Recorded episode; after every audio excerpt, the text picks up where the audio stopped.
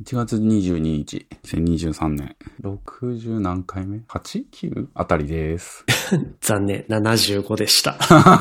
全然違った。やば。えー、今日はですね、あれですね、多分全国的に天気がどんどん気温が下がっていってる感じで、えー、とても寒い感じになってくるんですけど、週の中頃が多分ピークで、えーと、都内、まあ僕は、僕のところは神奈川ですけど、えっと、氷点下まで下がると、気温が。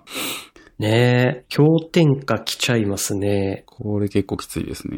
一年の中でも一番寒いのは多分2月だと思うんですが、ちょっと早いうん。一番寒い日が来そうですね。そうですね。寒波が来るということで、えー、去年の7月に引っ越した時に、はいあのーまあ、いろいろ古いものとかいらないものは処分してきたんですけど、その中に、あのー厚めのダウンがあったんですよ。ああ、はい。で、今ダウンがなくて、うん。えー、ショート丈のコートだけで、その中にパーカーとか重ね着して耐えてるんですけど、さすがにちょっとダウンあった方が身軽でいいし、うん一枚はやっぱあるといいかなって最近思い始めて、いやでもあと一月しか着ないで終わっちゃうかもしんないしっていう。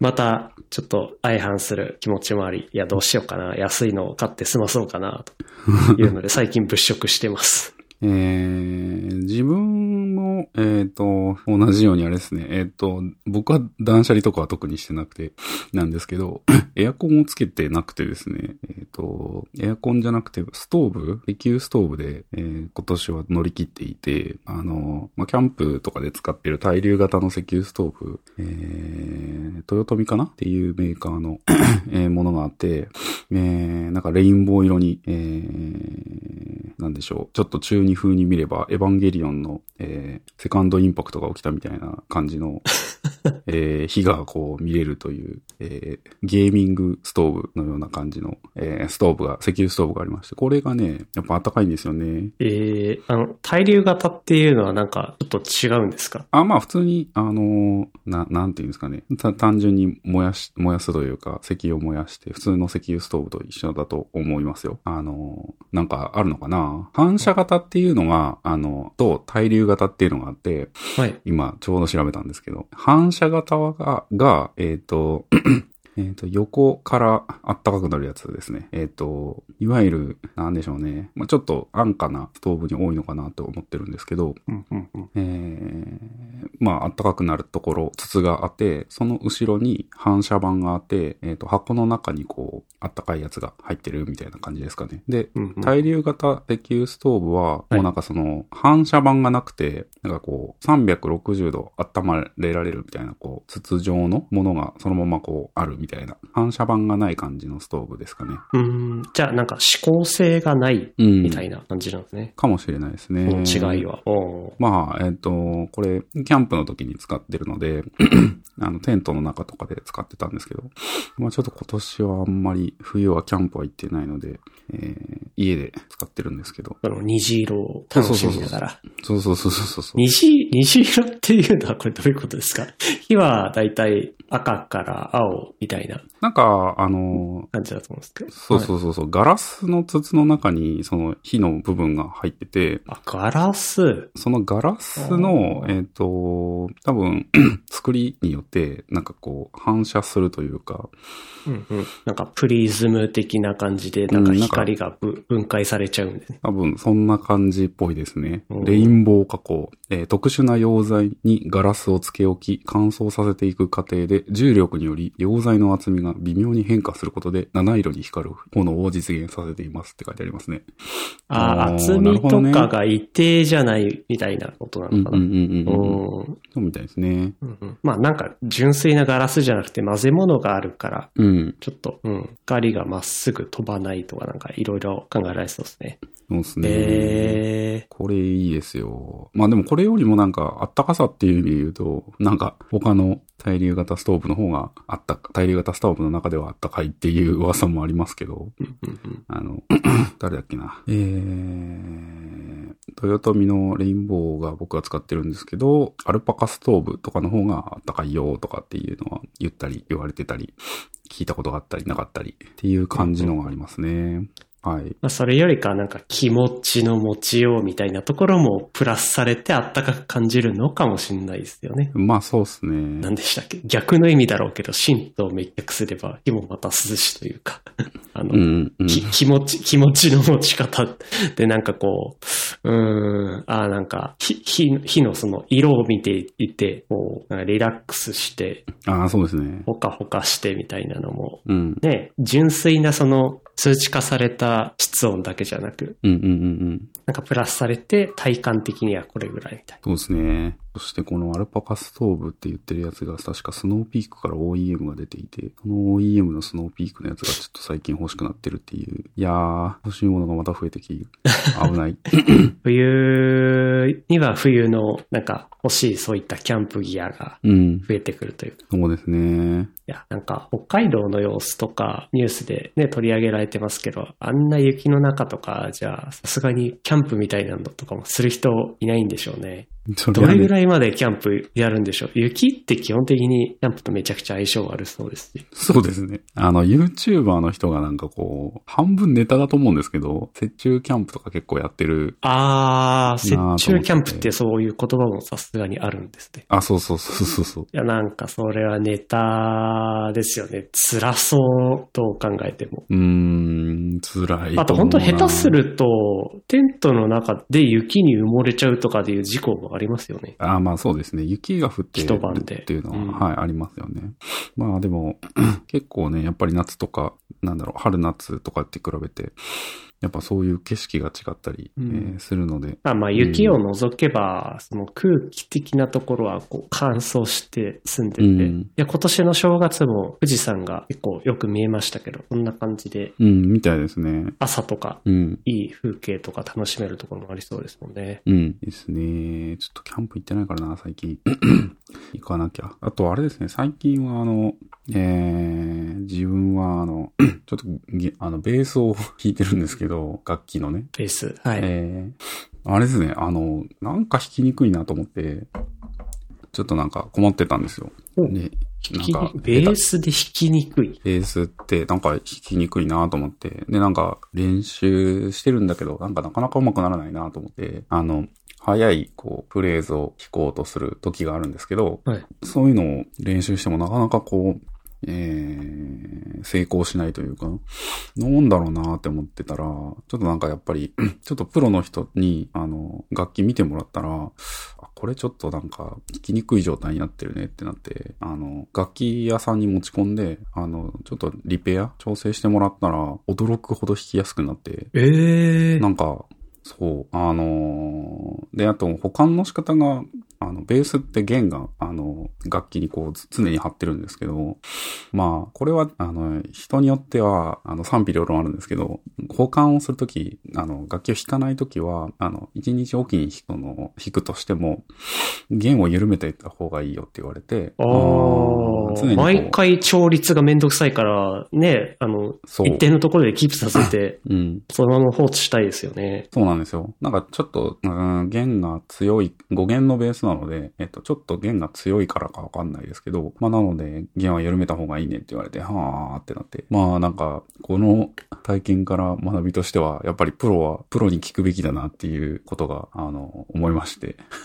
困ったらプロに聞こうという、うんうんうんうん。あの、専門家は、学びですねや。っぱり、はい。まあ当たり前なんですけど、専門家ってやっぱ専門家だなって思いましたっていう体験がありました、最近。なので、そういうところにちょっと今年はお金を使っていこうかなっていうか、なんか、まあ物はある程度欲しいものというか、あの、一通り生活する上で困ってないというか、うんうんうん。ありますけど。そうですね。な、な、なんかそういう、そう、物は買うとか、うん。えっ、と、なんか本で勉強するとかいいんですけど、やっぱ、あ、そうですそのね。後、どれだけ実践を繰り返して、うん。えー失敗して、直しての数ですよね。そうですね。専門家っていうのはそこの部分に特化して繰り返し、うん何回もいわゆる PDCA サイクルを回してきたかっていう 数で。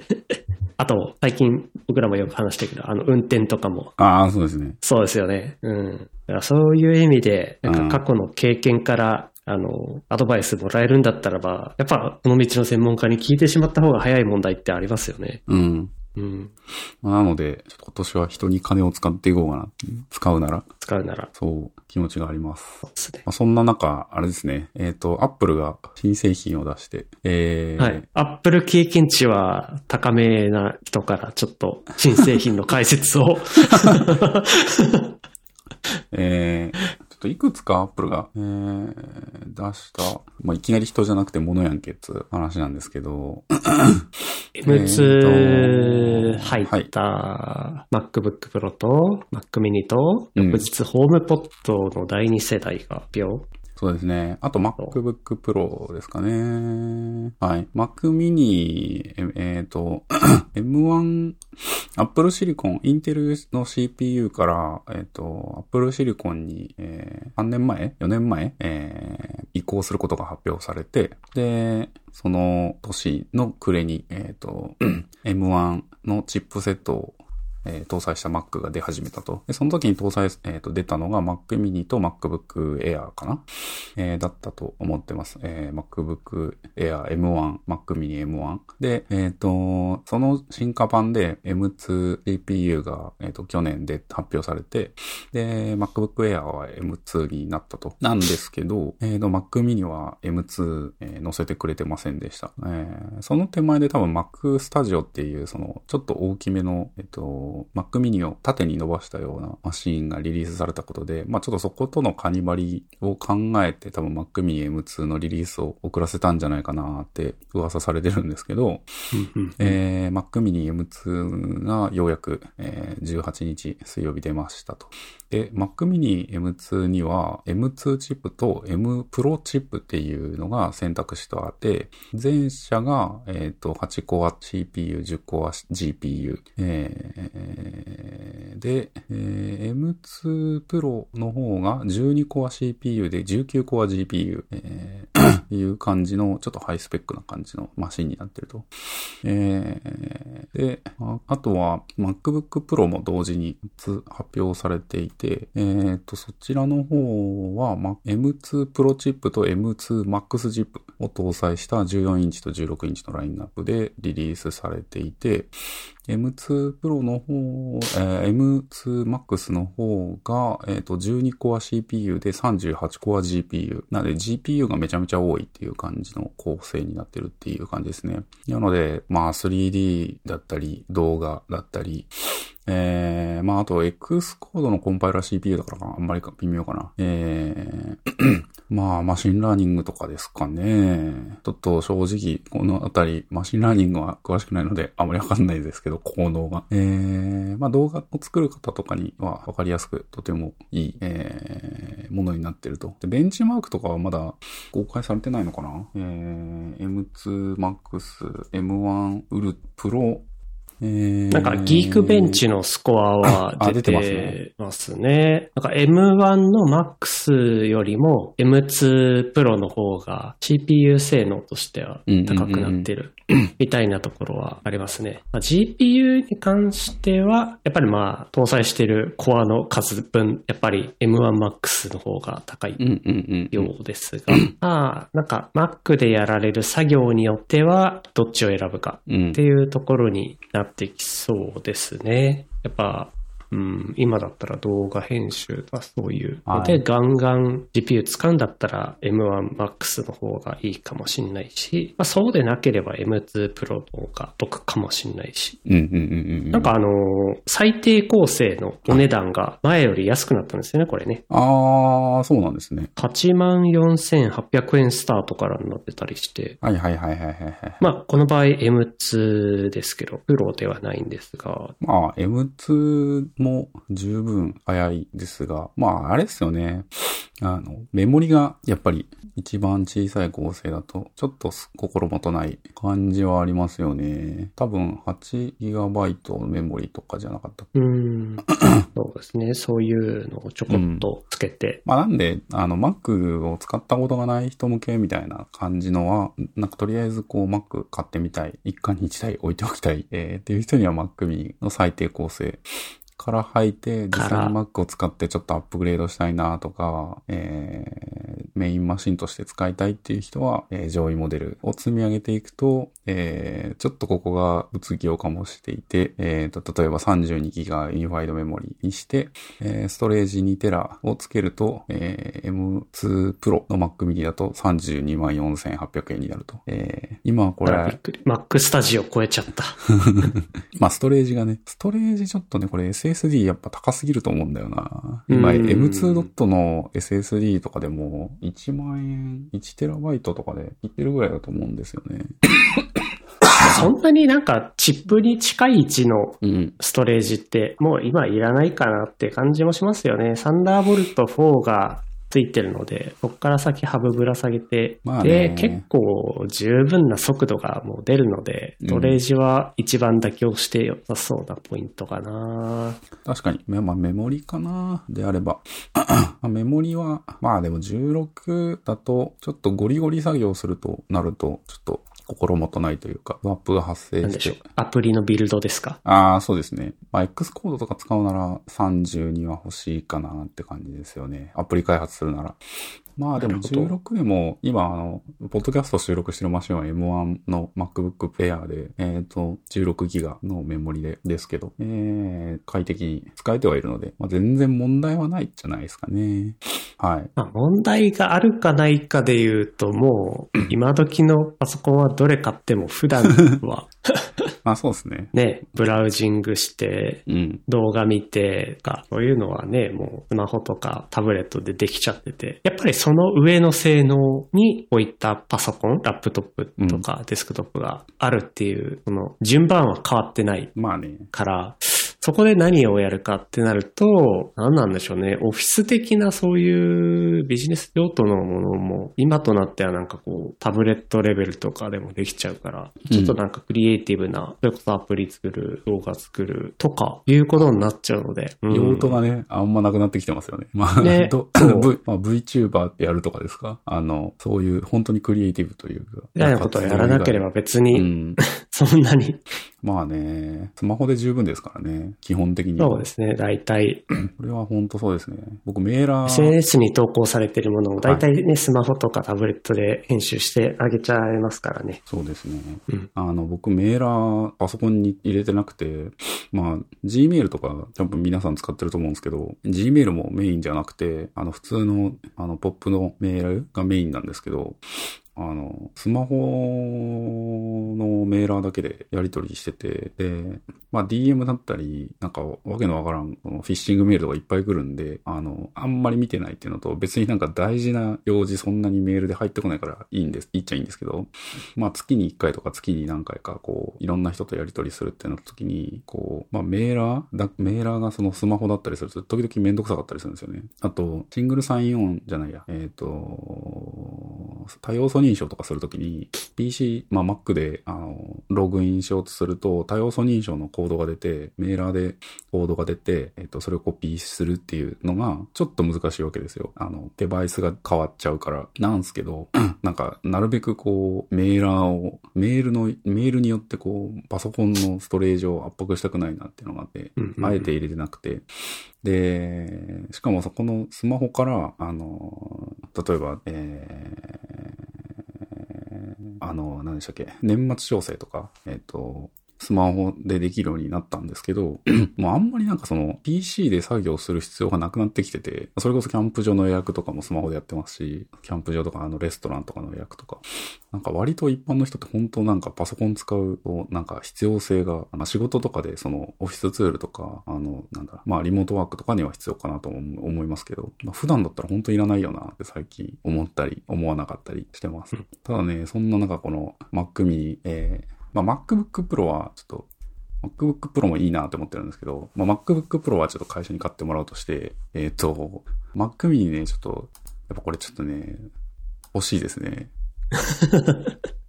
これ、やっぱおすすめポイントとしては、いや、まあ、まあ僕、ゆ言うて用用途、用途次第っていう話だと思うんですけど、まあ、パソコン、あのーまあ、ノートパソコンを普段は使ってますけど、ちょっとね、あのーさっき楽器の話しましたけど、楽器をこう、置く部屋みたいなのがまああって、あそこにいちいちこうノートパソコンあー専用の持ってきてそうそうそうそう。まあ、楽器置く部屋っていうか、まあ仕事部屋なんですけど、基本的には。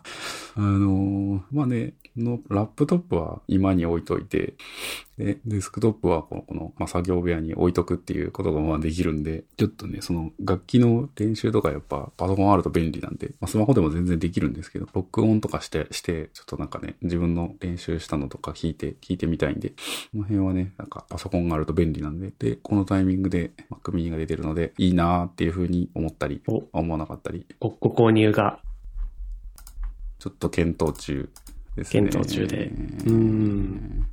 でも、あと、あ？のーあ、でもけ、パソコンの検討っていう意味だと、あの、Windows パソコンが相変わらずやっぱり 時々欲しくなってて、あの、たまに使いたいなっていう時は、まあ、ブートキャンプ、あの、昔の Mac に入れてる、ああ。あれで作業してインテル Mac だとできますもんね。例えば、ついに Mac mini からもインテルチップのラインナップ消えて、残るは Mac Pro の Xeon だけになりましたね。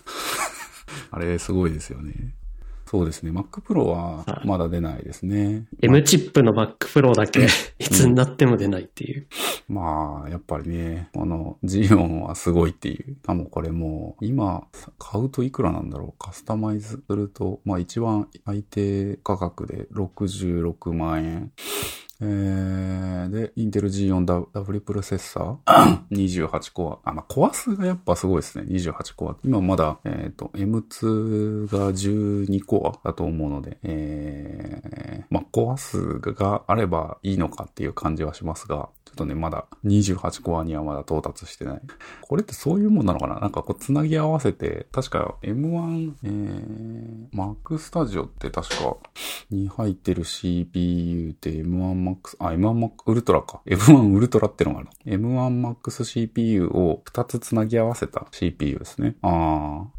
なので、M2 ウルトラになると24コアとかになるのかなってなってくると Mac Pro M1、M2 ウルトラでやるっていうのはワンチャンあるかも。あと GPU が、うーん、イニファイドのチップでなんとかなるのかなうーん、GPU どうなんでしょうね。これね、Mac Pro。なんか、やっぱり辛いのは出したとしても、そこに最適化したソフトウェアが追いついてないと出せないっまあね、ていうのが、まあ、現状だと思うんですよね。やっぱ、グラフィックスといえばやっぱり、ラデオンと GForce とやって、その辺を各ソフトウェアがサポートしてるので、M1 の GPU 命令にちゃんと対応したものが出てこないと。まあ、ファイナルカットとかで、ダヴィンチとか、あの辺は M1 対応してるはずなので、うん、うん、うん。まあ、大なんかそういう丈夫なんじゃないところじゃないですかね。最近開発力が落ちてるのか、あの、映像編集系で言うと、なんかダヴィンチリゾルブの方に、ああ、ダヴィンアップルもなんかプッシュしたりしてますよね。あれ？サードパーティーの方をこう、例、第一の事例としてあげるんだって。自社のファイナルカットはどこ行ったみたいな。ダヴィンチはいいっぽいですね。あの、まあ、無料で使えますからね。あの、ファイナルカットもまあ、ファイナルカットはあれか、3万ぐらいしますもんね。iMovie が一応無料か。まあ、開発力なのか、ちょっとわかんないですけど、サードパーティーもね、あの、アピールしないといけないですからね。プラットフォームとしては。ですね。それをアップルがやってくれるんだったらばもうウェルカムですし。うん。Mac の話続きましたけど、ホームポットの方はどうなんでしょう？思ったはし知らないです。ホームポットは興味。が全くない。ホームポット興味ないですね。あー今持っているホームポットのシリーズとかも特にないってことですか？あの、一番最初の、えっ、とですね、このホームポット2月3に発売される新しいやつ、えっ、と、新しいというか、セカンドジェネレーションと言われてるこのでっかい壺。これの、ファーストジェネレーション僕持ってたんですよ。ちなみに。なんですけど。持っていた過去形になっちゃう。はい。えっと、まあ、あの、日本で発売される前に、なんか、あの、まあ、アメリカ行った時に、ちょっとなんか、あ、売ってるなって思ったから買ったんですよ。で、スあーーツケースに入れて、えっと、持って帰るってことをやったんですけど、えーっと、そうですね。えー、まあ、なんでしょうね。もう、かん反応がなくなりまして、えーっと、起動しなくなりまして、あ、壊れちゃったっていう。そうなんですよね。2年前ぐらいに壊れて。えー、なんで、1年、2年ぐらいで壊れたのかな。で、たまにね、音楽再生するときに使ってたんですけど、ちょっとね、これ、ウーファーでかすぎるなのかわかんないですけど、低音響きすぎで、ちょっとね、日本だとちょっと、いまいちなんじゃないかなっていうぐらいの音。うーん。日本の家だと。壁越しにすごいお隣まで音がちゃうとか。かもしれないですね。いやうんー、さすがに戸建てなんで、そその、外の音で書き消されるとは思うんですけど、はい。ちょっと集合住宅だと辛そう。おーすごいですね。この大きさで。これね、低音がでかいですね。とにかく。大きさとしてはなんかこう、一見ちっちゃいのかなって思っちゃうんですけど、iPhone より全然大きいん全然でかい。全然でかいですよ。あの、うーん、どれぐらいでしょうね。これに、あ、これと合う大きさ。うーん、まあ、夜間、夜間とほぼ同じぐらい？いや、か、かなり大きいですね、これは。爆音出そうな感じがします。いい、お音はいいんですけどね。うん、うん、うん、うん。うん、アメリカンな感じがします。キャッチも臨場感あふれる原音に忠実な音って書いてありますし。はい。まあ、原音に忠実な音っていうのはもう、そりゃそうでしょうねっていう感じですよね。あと、ちょっと気にはなったのは、あのーちょっとさっき嘘つきまして、気にはなったところが実はあって、えっ、と、湿度計と温度計がついてるんですよね。ホームボット。ああ、今回の中でちょっと見たのが、ホームポットミニの方も実はセンサーは入ってたけど、今回アンロックされたっはい。ていうのが同時にアナウンスされてましたね。そうですね。えっ、と、まあ、これを通して、ホームキットを使って、ホームキット対応の、また IoT デバイスを作動させるみたいなことができる、えー感じになってるっていうところですね。なんで、自分の部屋が、ホームポッあ、じゃあ、ホームキット、IoT 準拠の、えっ、と、家になってたら、まあ、こいつあると、より便利になるかなってところなんですけど。うんうん。そのハブ機能っていう意味で言うと、最近いろんなところでマター対応って言われてて、このマターっていうのがその IoT 関連のうん。うーん、き企画？なんですかね。うん、なんかそんな感今だ。と、今だとなんか、うーん、ネストとか、なんか他他にもいろんなその、スマートフォーム機器だとなんか独自のを使ってたりとか、なんかいろんなのあるっぽいですけど、この総合運用するためのなんか企画がうん。いよいよこれで統合されて、まあ、どのハブ使ったとしても、どの対応してるその製品ならば、あのー操作ができるみたいな。うんうんうん。ちょっと、そこの、なんですか、汎用的な企画が台頭してきてるみたいなニュースがね、また別に出てて、えっ、と、僕が使っている機器で言うと、えっ、と、なんだったっけな、スイッチボット。これも今度また対応するみたいなのが出てたり、まあうんうん、実際もうすでにとファームウェアアップデートでできるものは対応済みとかうんうん。なのかな、うん。で、これから出す製品も対応って感じで、うんうんうん。うん、ね、あの、つ今使ってる機器ももしかするとこれ対、また対応にできるかもしれないので、まあ、ホームキットにしろ、えー、まあ、Google のなんか Nest 系のものを持ってるにしろ、もしくは他社の何か使ってるにしろ、うんうんうん。まあ、ちょっとすぐに連携できる未来ができて、ちょっといいですね。多分なんかその音声で起動するみたいなところっていうのは、独自のものを使ってた時に、ちょっと工夫しないとできなかったと思うんですよ、今まで。うんうんうん。それが Siri 経由でもいいし、えっと、うん Android の、えっと、Google アシスタント経由でもできるし、みたいな、いろんな世界が広がりそうですね。うんうんうん。なるほど。まあ、音声と時間だったり温度だったり、そういったインプットを通して家をこう便利にするっていう。オートメーションいいですよね。今、オートメーションなんかやってます？うちは、引っ越し前はもうちょっと頑張ってたんですけど、今やってるのは最低限赤外線リモコンを。うんつなげるっていうところだけですね。で、センサー系が、えっ、と、今、なくなっちゃったので、そっちがあんまりないって感じですかね。うん。えっ、と、スイッチボットのホームハブの方はそういったセンサー系がちょっと別売りみたいな感じになってるので、温度とか湿度とかっていうのは、これを買ってつなげるみたいな感じになってるね。うんうんなので、まあ、外音で、えっ、と、まあ、操作するってことはできるけど、室温ではちょっと操作できない。以前は、あの、そういったセンサー内蔵の別の、えっ、と、会社のを使ってたんですが。はい。なので、今はそうですね、一番よく使ってるオートメーションで言うと、と、うん。日没の時間とその前後の時間に合わせて照明がだんだん、あの、ついたり、オレンジ色に変わってったりっていうのを。一番よく使われているって感じですかね。あとは、外から帰ってくるときに、えーエアコンつけて温めておくっていうのがうんうんうん一番多いです。おー、便利そう。うちはね、あの、亀がいるので、亀の水槽を電気つける、亀の水槽にこう照明を当てる、えー やつ。それが一応、まあ、た、対して別に IoT してないんですけど、時間によって入り替わるぐらいのオートメーションしかしてないですね。なので、まあ、そうなんですよね。こういうのを、電気とか、明かり、明かりを変える、あとはあれか、温めておく系で言うと、まあ、ちょっと朝とか寒いんで、エアコンで温めたい時間になったら、まあ、止めたいとかあるけど、ちょっとそこのね、組み合わせを作るのが億劫になっちゃって、うんうん。スマートフォーム、まあや、やりたいけど、ちょっと、まあやってた時もあるんだけど、なんかデバイスのアップデートだったり、えー、なんだろうな。なんかインターネット、ルーター変えた時にちょっと壊れちゃったのかな。まああの、つなぎ直しをできなくなっちゃって、わかんなくなっちゃって、えー、ちょっとやめちゃうとか、ちょいちょいあったんで、うんうんうんそうなんですよね。んで、最初の1回でいいんですけどね、そのオートメーション化するって。こそこがまあちょっと、まだハードル高い。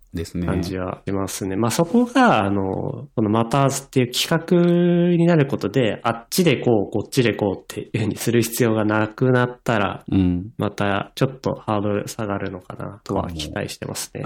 やっぱりその独自のうん。通信規格なんかでやってて、それぞれそのスマートフォン機器のうん。アプリを入れて入れ、操作し、一個ずつ設定しなきゃいけないみたいなのめんどくさいじゃないですか。そうですね。あの、赤外線リモコンだったり、うんブラインド操作だったり、ドアロックだったり。で。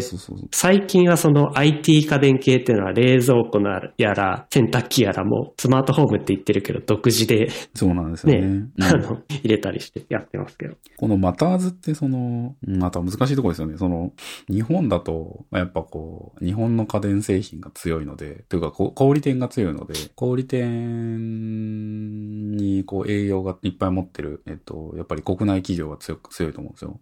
えー、マターズに対応してる人って、その、対応しちゃうと、なんて言うんだろう。自社の製品からやっぱりこう、去っていかれちゃう可能性があるので、あの、日本の企業はちょっとこう、なんかマターズをあんまり対応するメリットがないっていう風に感じちゃってるのかもしれないですね。うーん、でもまたってそのハブとなる機器が必要で、うん。今そのハブがないんですよね、そういった屋内 IT 家電って。ないです、プリからだけみたいな感じになっちゃってて。そうそうそうそうそう。それが、このマター対応することで、ホームキットの Siri とか、Nest の Google アシスタントとか、えっ、と、あとは Fire なんちゃら系の Alexa に対応するとか。うん。っていうことで、外から操作がもっと容易になる。そのユースケースがあんまりなんか、なんていうんですかね、こう、イメージしにくいというか、まあ音声で例えばその、えー、洗濯機回すっていうメリットが感じにくいじゃないですか。逆はでもどうでしょうあの、もうすぐ洗濯終わりますっていう。まあ、大体洗濯機置き場ってこう、回し始めたらドア閉じて、うん向こうで回ってて、その様子はわからないけど、あの、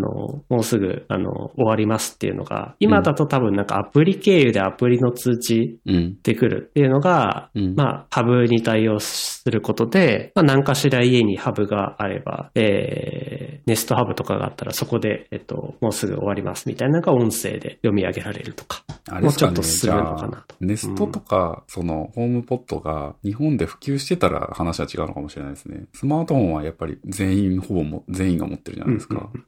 ネストは、うーん、まあ、ネストもホームポットも僕も、今、今ないので、あるのは、あの、アマゾンエコーの。アマゾンエコーはなんか多い気がしますね。うん、安いい。ですからね。うん。でも買い替える理由そんなないんだよな、あれ。ただまあ作る方としても結構大変なのがやっぱ Alexa 対応、Siri 対応、Google アシスタント対応って3つやるの結構大変なんですよね。まあ、なんでまたで、今のところ Alexa だけになったりするの多い。うん。うん、インターフェースが揃うようになるのかな？うんまあ Google も Apple も Amazon も参加している新しい共通企画ですね。うん。あのー結構その日本のメーカーさんは割と、やっぱり Apple、Google、Amazon 警戒してますからね。うん。なんか、なるべく Apple Watch に全部も情報持ってかれないようにしたいって某、あの、メーカーの人がそのデータについてはっていうふうに言ってましたし、ちょっととある企業の人が。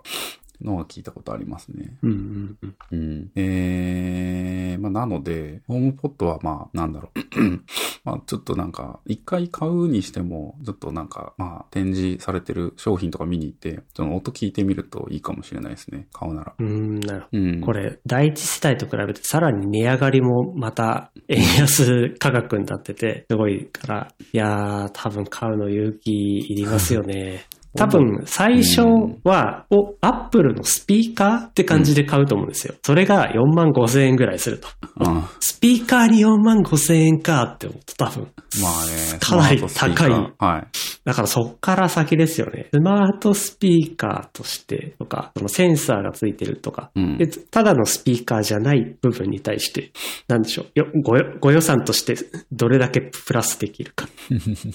本当ただのスピーカーで4万5千円は高いと思いますもんね、普通に。まあね、そのワイヤレスで、あのー音声を飛ばすことができて、うんうんうんうん。あとは、えーホームポット2台とかあれば、そのサラウンドも組めますし、えー、ドルビーアトモ今回スとか、ね。そうか。あのーえ T1 チップでしたっけ？空間オーディオの対応させるチップ。かな？で、積んでるはいって。いうのも出てましたね。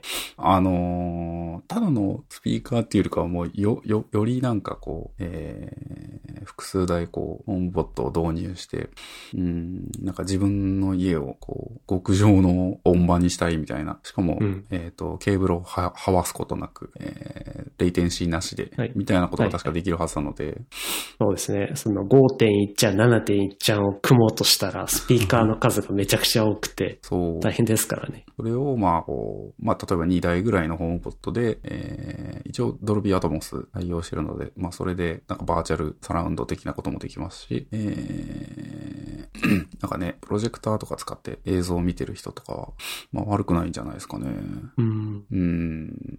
まあ、あと一応、インターネットにつながるので、Spotify だったり、Apple Music だったりとかに直接多分ここからアクセスできるので、まあ別に Amazon とか、えー Google の、違うわ、Nest とかでもできると思いますけど、YouTube とかね、直接アクセスして、えー 本当にスマホにも触らずに、えっ、と、音楽を再生させるみたいな、まあできるっていうところはありますけど、じゃあ単純にスピーカーとして考えるんじゃなくて、ホームシアターシステムみたいな、ちょっとこう、お金がかかる高級なところなんだよ、みたいなことを、ちょっと念頭に置かないと、そうですね。って感じはしますね。うん。まあ、ちょっと高級だな。ちょっと高級ですね。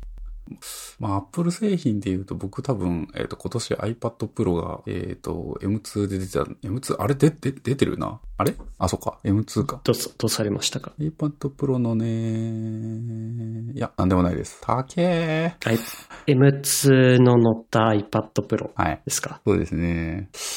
いやーまだいいな。大丈夫だな。まだいいや。いやー、iPad Pro、ほんと、12万、13万とかからスタートですからね。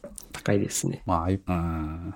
その辺僕も今は iPad の、まだ A12X かな ?Z かな？はい。みたいな世代なので、えっ、と、最近その外部モニターにつないだ時はい。の機能が、あの、M チップ積んでるものだとどうなのみたいなの気になって、いくつか動画とか見てみたんですが、うーん、なんか、そもそも使い方としてこういう外部モニターに使って iPad を使うからっていうシーンが、やっぱりピンとこなかったんで、最近は、あの、同じエコシステムに乗っかるんだったら11インチに近いものがいいので、あの、まあ最近互換性はでもあるのかな？大体 iPad Air にしろ、無印の iPad にしろ。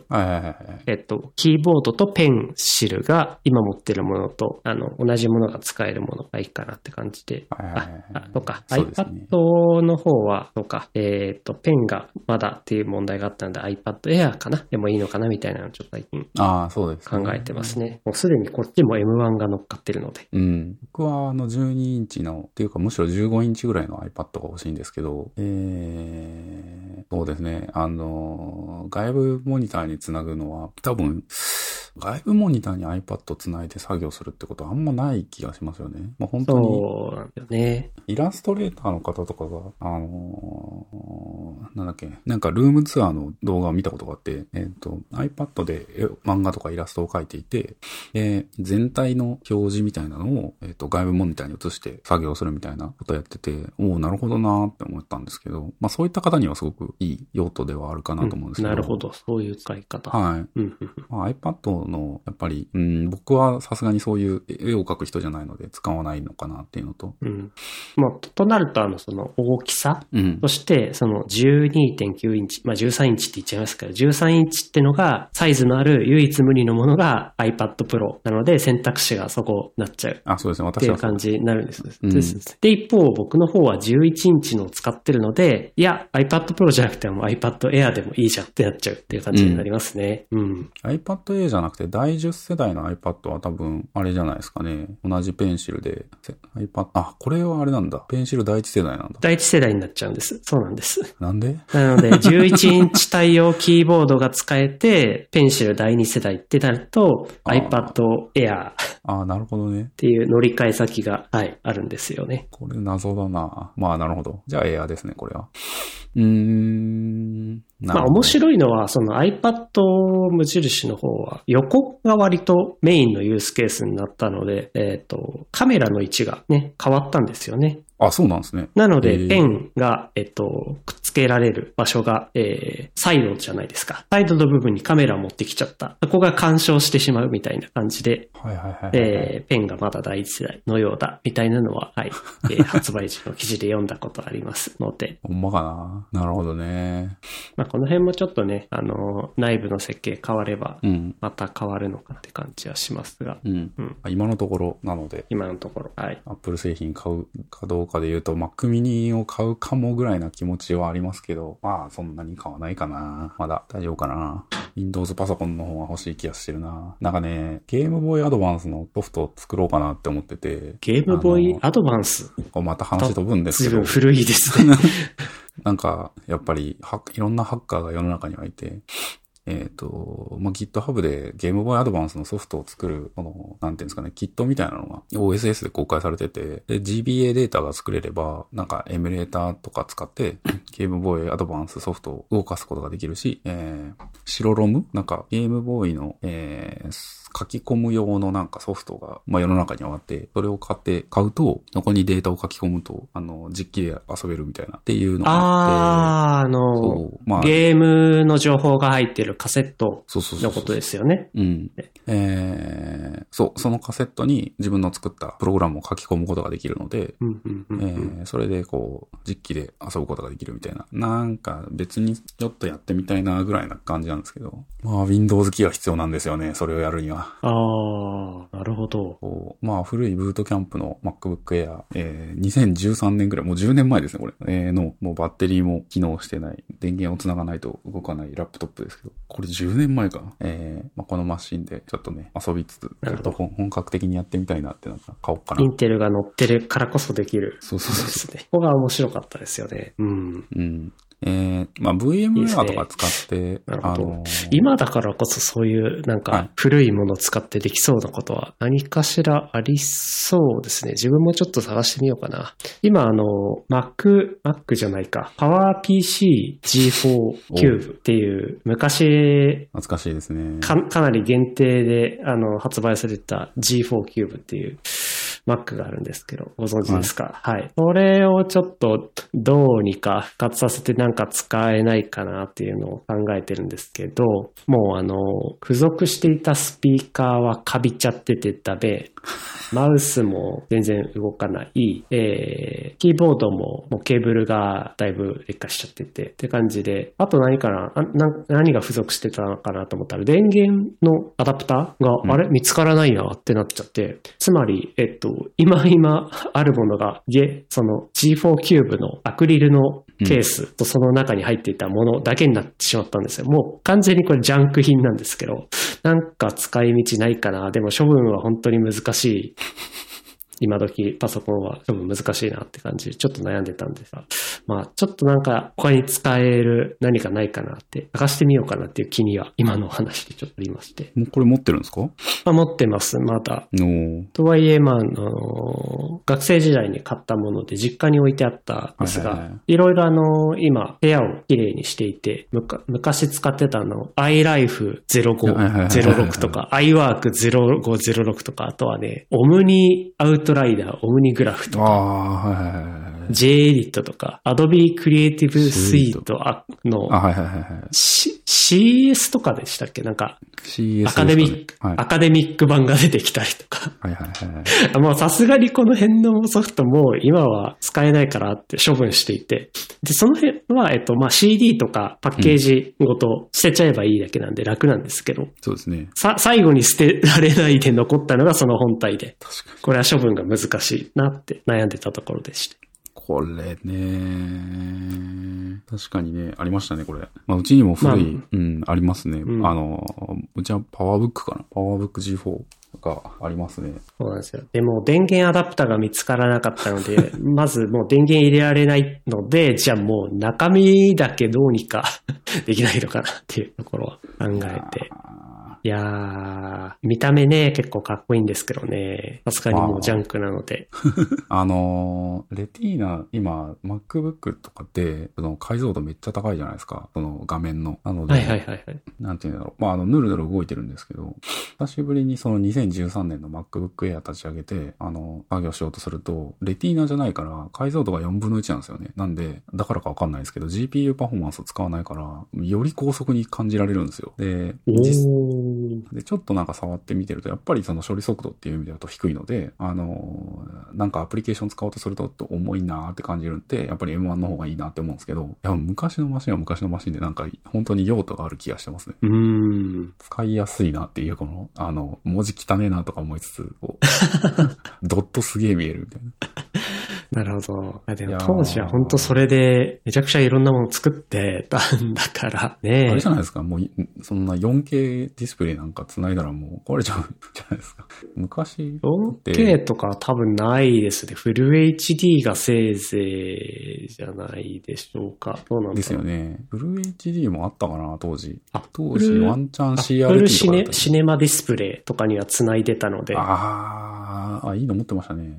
アップルシネマディスプレイは普通にフル HD いけたはずですね。まあフル HD よりでかかった気もするな。そんなことないかな。でも20、当時多分23インチとか24インチとかの世界なので、まあそれぐらいかな。うんうんうん。いやーあれは、こうあれでしたね、私は。いいなとか思いながら、高えなと思って、安い、なんか、イースースかなんかのディスプレイを使った気がします。うんイースースなかったかな？なんだっけな？うん。いやー意外とあれですね。アップル、アップル歴で言うと、もしかしたらそちらの方が長いんじゃないですか。G4 キューブは自分の初めてのアップルうん。マシンで、はい、もう本当思い出の品ですね。一番最初に多分自分が貯金して買ったものだと思いますね。うん。パソコンとしてはまあ、あの、実家に、あの、もう親が使ってたので入門して、なんか、えっ、と、その後、富士通の FMV だかなんだかノートパソコンを買ってもらったっていうのが、うんうん。まあ自分のプライベートなパソコンの最初でしたけど、その後、そうですね、大学時代に頑張って金田を貯めたお金で買ったのがこれでしたね。いやーいいですね。うん。古いパソコンとかね、処分大変ですよね。処分しようがないからそうなんですあ、そうそう。で、あの、いろいろお片付けしてる時に気づいたんですけど、あの、梱包、すごいですよ。この時代の。もう、だから、20年ぐらい前になっちゃうんですけど、この頃の梱包って、はい。えっ、と、段ボールと、あと、中のプラスチックの梱包材の量と、あと、それを糊付けし、テープ糊で頑張って糊付けして、すっごいガッチガチにしてるんですよ。あ、もう当時のね。もう、本体以上にガッチガチにガードしてるみたいな、こう、ああ、すごく丁寧にガッチガチに梱包してるなっていうのが感じられる作りで。でも、一方で、その時代ぐらいの、なんかあの、当時使ってたスキャナーとかプリンターとかの空の箱もあったんで解体してたんですけど、そっちはそっちで段ボールを巧みにこう折り紙にして、で、それを解体したら、うんうん一枚の段ボール紙になってって感じで、あ、昔から日本のその梱包技術ってのは、こう、段ボールいいろいろ切れ込み入れて、あの、ね、成形して、あの、うんうん最終的には梱包材段ボール紙1枚だけでできてるのに対して、海外製品のその梱包の分厚さよっていう感じ。をすごく差を感じて、あ、最近のこのサスティナブルへの取り組みみたいなところでみんな包装簡易化してるじゃないですか。紙だけとか、プラスチックを使わない。で、そうですね。昔から日本製品でやられてたその段ボールに切れ込みを入れてうん。みたいなうん。解体すると段ボール紙1枚になるみたいな。ああいうのがもう最近取り入れられるようになって、お、日本ってこういう梱包の分野では20年前からだいぶ先行してたなって いうのをちょっと気づいちゃって、あ、すげえ日本すごいんだ。僕ちょっと感動しちゃいました。うん梱包ですごいなって思ったのは、あの、えーっとね、Wii かな ?Wii すごくなかった Wii も結構前ですね。ええ Wii って、なんかこう、なんていうんですかね、こう、引き出しみたいになってませんでした？箱が。いや、僕ちょっと持ってないのでわからないんですけど、いやー、これ Wii のは梱包は、あの、結構なんかほんとすごくて、あの、まあ、お一番外側の箱があって、はいで、引き出しみたいな、こう、なんか取っ手が2つついてて、下、下、た、た、多分ちょっと、あの、多分 Wii だと思うんですけど、えっと、下を引き出し、引き出すと本体となんか電源アダプターが入ってて、上を引き出すとコントローラーと、えっと、なんか説明書だったりいろいろ入ってるみたいななんか構造だったと思うんですよね。あれ見たとき、なんじゃこりゃって思いましたもん。あの、梱包の、なんか今おっしゃってた、その、効率的に空間を使うっていうのとはちょっと違うのかもしれないですけど、なんか梱包に関しては、なんか日本頑張ってんな感はありましたね、当時から。ああ。なんかでもそれちょっと思うのは、やっぱその Wii とか、ああいう任天堂さんが作るものって子供が使うおもちゃだからめちゃくちゃ頑丈に本体作られてるじゃないですか。あそうですだからこそ、梱包も割となんかこう、そこまで当時としてもガッチガチにする必要がないぐらいこう、できるのかなみたいな感じで、そういう二段組の簡易的なのがうん。実現できるのかなって感じもして、やっぱそこのものづくりの凄さ、うん。今の話で感じましたね。うん。うん。いやもうほんとね、当時の Mac、MacBook の箱かな、解体するのめっちゃ大変で、まあもうそのテープのりが劣化してたっていうのもあるんでしょうけど、まあ劣化してたからこそ剥がしやすくてもいいと思うんですけど、結構ね、あの、いろんなところがそのプラスチック部品とその厚紙とか段ボールみたいなのがその糊でくっつけられてて、それ剥がすのがめっちゃ大変だったんですよ。それと比べれば、パカパカパカパカって折りたたまれてる段ボールをはず、ね、外したらもうパタンと閉じてゴミに捨てるだけっていう段ボールの成形技術の高さよ。すごいわ。なんかね、ホッチキス、でかいホッチキスとか使ってましたもんね。ありましたね。あれ困るんだよな。結構、えー、という感じの話を続けており、なんか、今日はなんか喋るんでしたっけ？えーなんか、えーっと、アップル製品の話そういえばしましたね。えー、あと何ですか？ここから本題っていうのちょっと、もうきついんですけど。そうですね。ネタ一つも触れてないんじゃないですか、これ。まあ、いいか。ああ、これか。アップルの話は新製品っていう意味では触れたのか。はい。ああネタ帳に入れてありました。もう、入れる必要もなく自然とそっちの話になってましたね。まあ、話すだろうなっていう、そうですね。うん。はいはいありましたね。ねあとは、なんすかね。えーイーロン・マスクネタまあはやりますかこれ。まあ、ちょっとだけ触れると。僕らえースターリンクとか、こう、注目して過去取り上げられてたから、はい。ねえ、まあイーロン・マスクといえばツイッターの話。ツイッターの話といえば、今週、先週、今週はこのアプリの話。まあ、そうですね。あのツイッタークライアントって何使ってます？公式です。ああ、公式は続けてるからいいんですよね。これはデベロッパー向けのツイッターポリシーが変更されて、そううん Twitter API を利用した、えーアプリとかサービス、うん。製品作ることを禁ずるっていう感じになっちゃって、うん。いろんなところがアクセスできず。僕が使ってた Twitter クライアントのツイートボットはこれで終了しました。おお。はい。えー今、あの、ツイートボット開くとですね、えーアカウントにアクセスできませんってあ出てきて、そもそも認証がもうこれ通らない。みたいな感じになっちゃってますね。あれなのかな？シークレット、えっと、キートークンが無効にされちゃってるとかなのかな？ツイッター側から。多分規約が改定されて、あの、ツイッタークライアントみたいなツイッタークライアントを作るのはダメですっていう規約になったんですよ。なので、えー、ある程度有名なツイッタークライアント、サードパーティー製のツイッタークライアントは、多分もうツイッター公式側が知ってるから、そのトークンをまあ無効にしちゃうっていうことであれば、バンできちゃうっていう話ですよね。うん。もうちょっとやり方なんとかできなかったのかっていうのは、すごい感じますけど。いやー、こ、なぜ、なぜこういう結論に至ったのか。うん。まあ、当時、ツイッター、僕あの、エコーフォンとか、フェザーズとか、えー、ドゥイーンかな？えっ、と、なんかいろいろ昔は使ってたんですけど。ね結構いろんな人がこの API 使って開発って、で、有名なのだとツイツイートデックが、あーそうですね本本体にはい優秀されたとか、ね、ありますけど。確かにツイートデックは公式だから、ツイートデックを使うのでもいいのかな？うん。うん。あーツイートデックは、良さそうですね。ねいろんなのがなくなっちゃったので、公式かツイートデックかみたいなはところになったと。う。い。うんん。なるほど。確かになあのツイート、ツイッター本体のだと、ちょっとね、広告が、広告が、みたいな感じがあったんですけど、まあ、それを見ないからでしょこうね。広告をね、ちょっと、あのーはい。こここの一連の改革で、はいまあ、だいぶ減らされたというか、改善されたので、まあ、改めて本体に、はい。公式のに戻ってもいいのかなって思う。うん。うん。まあ、そうですね。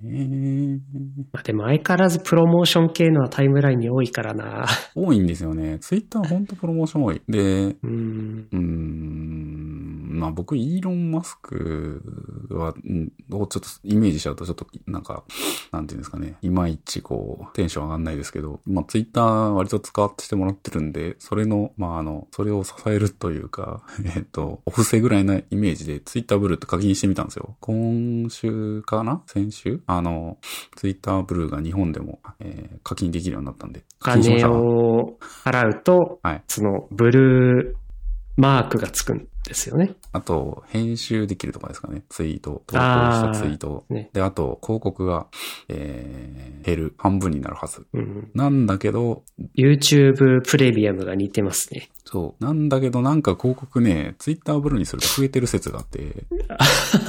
で、実際僕もね、なんか、見てるんですけど。そうなんですか？プロモーションのね、投稿結構あるんですよね。なんか、タイムラインに。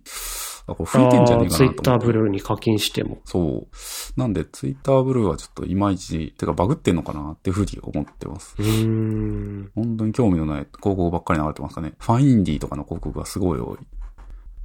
まあ、なので、っていうのと、えっ、と、ちょっとサードパーティーやらかしやがったので、ちょっと、やり方としていまいちなんじゃないかなって思うので、えっ、と、バッジがついたのはちょっと嬉しかったけど、まあ、えー電話番号認証済みで、そうそうそうそう。はい。あの、ちゃんと、なんだ、ボットではなく、中の人がいますよ、という。そうそうそうそうそうそうそう。えー、ちょっと、今週で、ツイッターブルーを終了しようと思ってます。なるほど。まあ、月、えっ、と、1000くらいでしたっけ？なかなか いい値段してましたよね。えっ、と、まあ、980円とかかな。